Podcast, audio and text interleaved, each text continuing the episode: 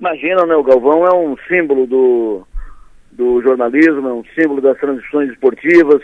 Eu, é, eu tenho 60 e tantos, 63 anos, então tem dois nomes assim marcantes, né? Gal, Galvão Bueno e Luciano do Vale. São dois, dois nomes, é, dois ícones da narração esportiva, revolucionaram, mudaram a, a, narração do futebol na televisão brasileira. Primeiro o Luciano, depois o Galvão Bueno. Dois grandes nomes, né? O Galvão se, se despede uma pena, né? Ele mere... Nossa, quase que a, gente, quase que a Argentina faz. quase. Ele mereceria terminar com, cantando o campeão, cantando o mas não conseguiu. Uh, e o que, que foi aquela derrota, meu Deus do céu? O que, que foi aquilo inacreditável, né?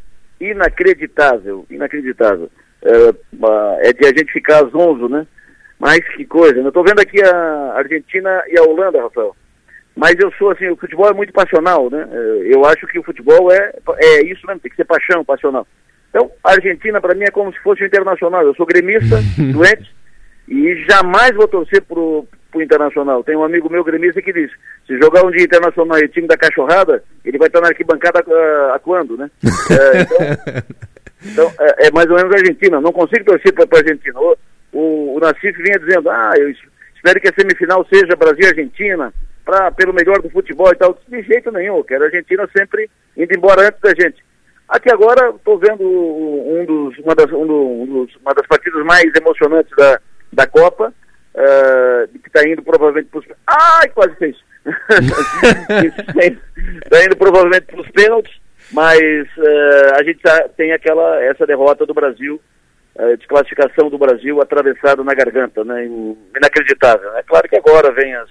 Uh, esse, esse vai ser crucificado, aquele vai ser crucificado, esse vai ser culpado, aquele vai ser culpado tem muito do acaso, tem muito da sua lixa, aqui, mas várias circunstâncias. O que é fato é que o Brasil foi desclassificado, vai para vai casa mais cedo, numa Copa em que ele começou favorito, começou favorito, começou muito bem, mas esse jogo de hoje ele foi uh, envolvido, eu não sou comentarista esportivo, sou torcedor, mas ele foi envolvido pela Croácia não conseguiu, não conseguiu impor o seu jogo, não conseguiu fazer boas, uh, bom, boas apresenta boa apresentação como em outras partidas. O show do Meira hoje, do Luiz Meira, seria para a gente comemorar a vitória do Brasil, a ida para a semifinal. Mas o show do Meira será para a gente esquecer, para curar a ressaca. e uma, um belo, uma, uma bela alternativa, uma bela fórmula, né?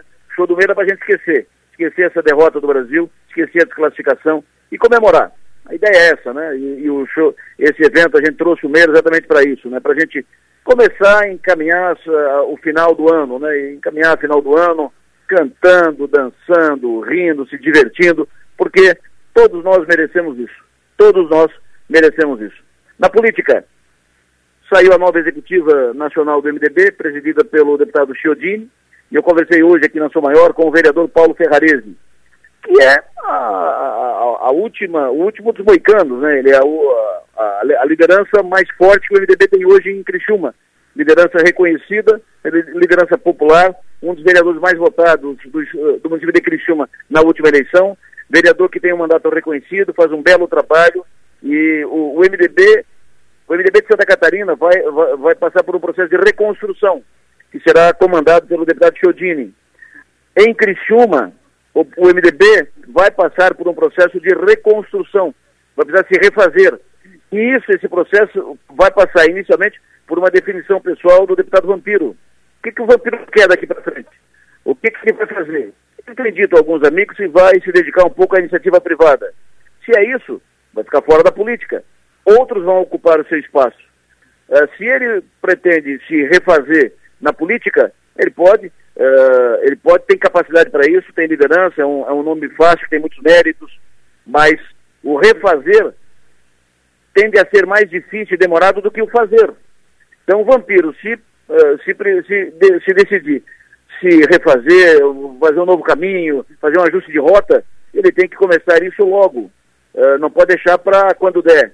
Não pode deixar o barco à deriva. Precisa começar logo. O MDB já foi o partido de, de Criciúma, um partido que teve prefeito da cidade, que teve deputados, uh, que teve governador do estado, vice-governador e tal. E hoje o MDB tem um vereador na cidade, Zé Fini, nas últimas duas eleições para a prefeitura, nas últimas eleições para a prefeitura, pagou mico. E chegou ao ponto de não ter, né, como na eleição desse ano, um candidato a deputado estadual. Nenhum candidato a, a deputado estadual. O, o, nunca antes na história uh, de, do MDB em Criciúma, o partido não teve candidato a deputado estadual. Por isso, se o vampiro decidir se refazer, ele tem plenas, plenas condições, pode ser, pode liderar junto com o Paulo Ferrarese esse processo, pode refazer junto com o Paulo Ferrarese esse processo de reconstrução do MDB de Criciúma.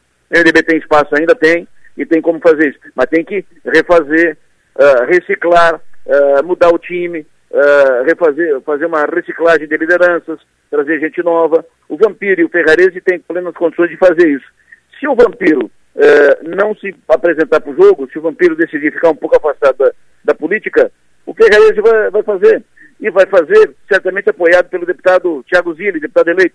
Porque se o espaço ficar aberto no MDB de Criciúma, se o vampiro decidir uh, ficar fora, se abster um pouco, se afastar do processo, certamente espaço vago não ficará vago. O espaço vago aqui na MDB de Criciúma será ocupado pelo Tiago Zilli, que tende a se consolidar com esse espaço aberto, tende a, a se consolidar como uma, uma liderança regional, ocupando o espaço do vampiro em Criciúma.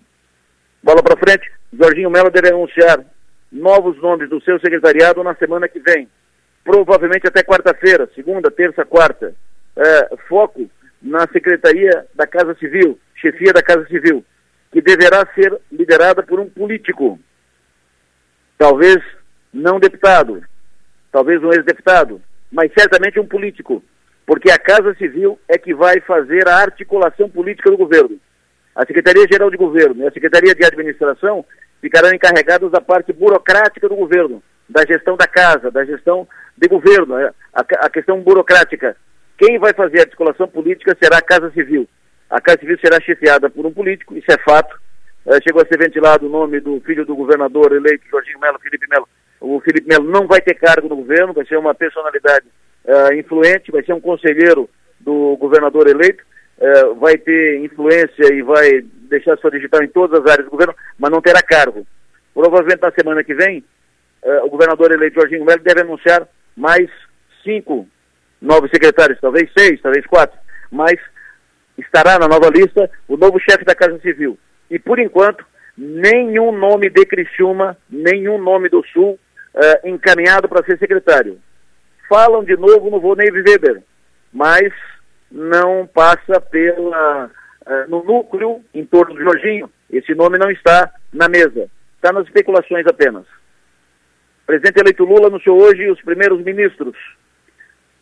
Nada de novidade, mas chama atenção a insistência do Lula, né, a decisão do Lula de marcar nome dele para a Fazenda. Os, na verdade, os ministros anunciados hoje pelo Lula não, tem a, não, não não levaram para o governo, pelo menos até agora nessa lista, não levaram para o governo aquele caráter de frente ampla que o Lula deu na campanha e tal, que não era uma campanha do PT, só campanha, uma campanha da frente ampla e tal.